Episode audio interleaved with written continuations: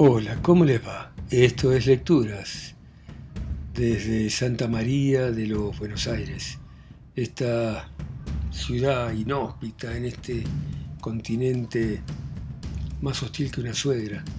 Y vamos a continuar leyendo esta historia de vampiros de Tolstoy, la familia de Burdelac. Y continúa de esta manera. Entre tanto se había hecho de noche. La familia se fue a acostar en una parte de la casa, separada de la habitación en la que yo estaba por un tabique muy delgado. Tengo que decir que lo que sucedió esa tarde turbó mi tranquilidad y mis pensamientos. Mi luz estaba apagada y la luna entraba por una ventana muy baja cerca a mi cama y dejaba caer sobre el piso y los muros resplandores blancos, más o menos similares, mis queridas señoras, a los resplandores que invaden el salón donde estamos ahora. Quise dormir pero no pude. Atribuí el insomnio a la claridad de la luna. Busqué algo que pudiera hacer las veces de cortina que me tapara, pero no encontré nada. Entonces, al oír unas voces confusas detrás del tabique, me acerqué para escuchar mejor. Acuéstate, mujer, dijo el hijo más grande. Pierre, Denka, ustedes también acuéstense, no se preocupen. Yo voy a velar por ustedes, yo los voy a cuidar. Pero, dijo su mujer, me toca a mí permanecer despierta. Vos lo hiciste ayer y trabajaste todo el día, debes estar cansado. Yo soy la que debe cuidar a nuestro hijo mayor, que no está muy bien desde ayer. Ponte tranquilo y vete a la cama le respondió el esposo, yo voy a velar por los dos. Pero hermano, intervino Denka con su voz más dulce, todo esto es inútil. Nuestro padre ya se durmió, mira cómo está tranquilo y calmo. Ninguna de ustedes entiende, dijo el hermano en un tono que no admitía una respuesta. Les he dicho que se tienen que acostar y déjenme hacer guardia. De pronto se hizo silencio y yo sentí que me pesaban los párpados y que el sueño me ganaba. Creí ver que la puerta de mi habitación se abría y creí ver que el viejo Gorcha aparecía en el umbral. Pero más que ver su forma, intuí su cuerpo, porque la habitación de la que salió estaba muy oscura. Me pareció que sus ojos apagados querían adivinar mis pensamientos y que trataban de seguir el ritmo de mi respiración. Pero adelantó un pie, luego adelantó el otro, y luego con precaución, con paso de lobo, se acercó a mí. De inmediato di un salto hasta quedar al lado de mi cama. Sentí una angustia indecible, pero por una fuerza extraña permanecí inmóvil.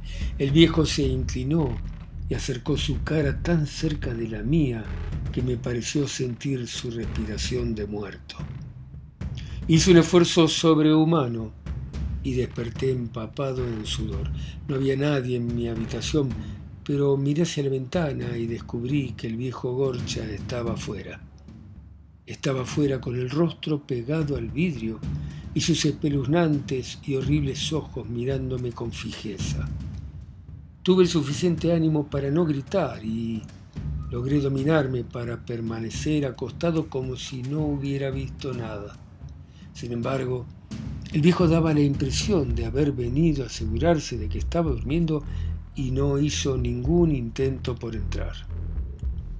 Después de un rato se alejó de la ventana y lo sentí caminar hacia el cuarto del lado.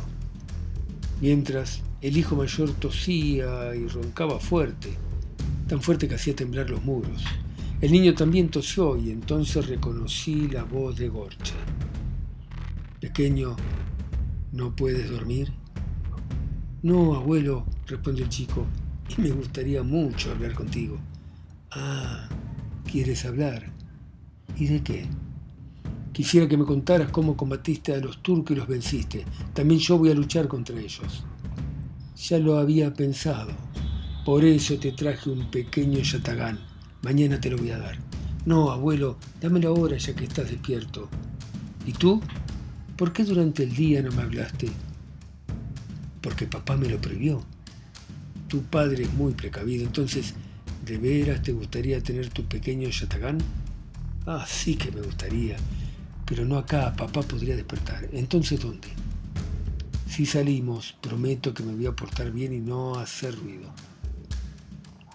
Me pareció escuchar la risa burlona del viejo y oí que el niño salía de la cama. No creía en los vampiros, pero la pesadilla que acababa de tener afectó mi espíritu y no deseaba cargar en el futuro con la culpa, así que me levanté y golpeé el tabique lo suficientemente fuerte como para despertar a toda la familia. Luego fui hasta la puerta, dispuesto a salvar al niño. Estaba obstruida por fuera y el cerrojo no cedió pese a mis esfuerzos. Mientras intentaba derribarla vi por la ventana al viejo con el niño en brazos.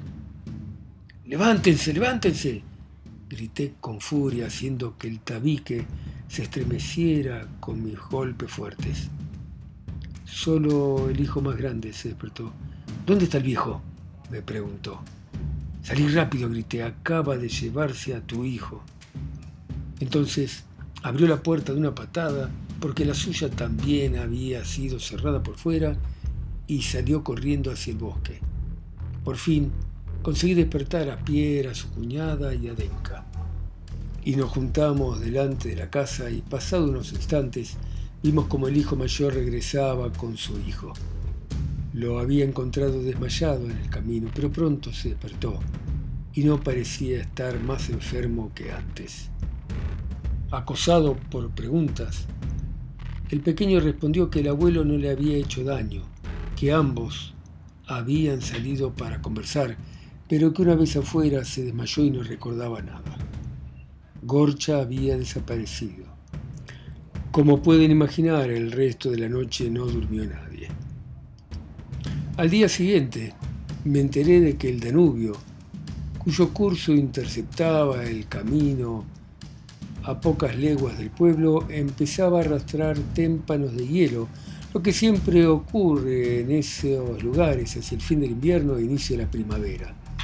El paso estaba obstruido y no podía ni pensar en irme, aun cuando hubiera podido hacerlo, la curiosidad y una atracción cada vez más intensa me retuvieron más veía a Zdenka, más me sentía dispuesto a amarla. No soy de esos que creen en las pasiones irresistibles e instantáneas de las que ofrecen tantos ejemplos las novelas. Pero hay casos en los que el amor crece rápido.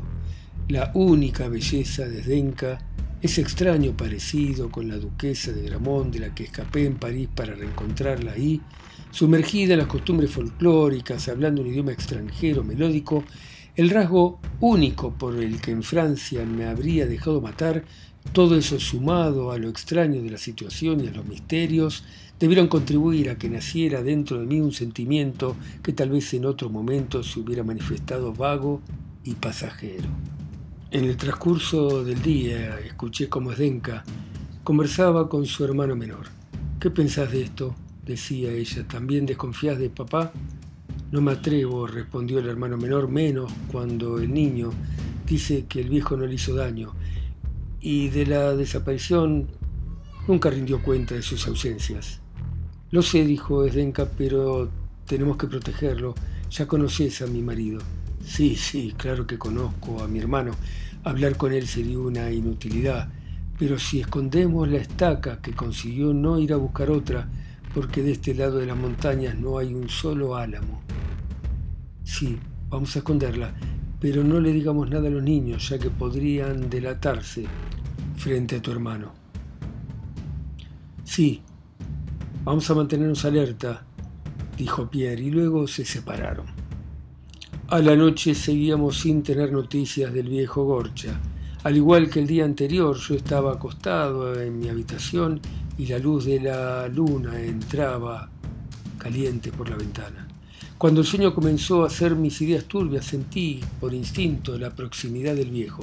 Abrí los ojos y su rostro pálido estaba pegado a la ventana. Esta vez me quise levantar, pero fue imposible.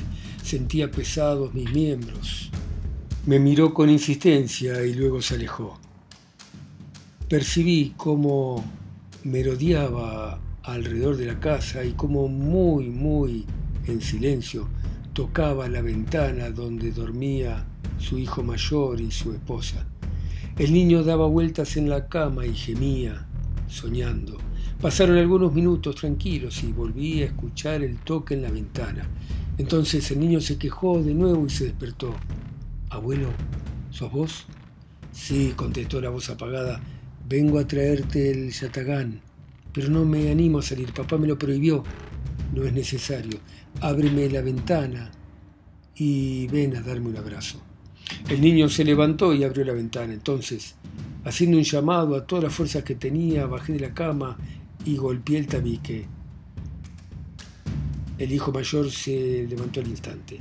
Lo oí gritar y su mujer chilló. Muy pronto todos estaban reunidos alrededor del cuerpo inerte del niño. Gorcha desapareció al igual que la noche anterior. Con mucha atención logramos que el niño recuperara la conciencia, pero estaba muy débil y apenas respiraba. El pequeño desconocía la causa por la que se había desmayado.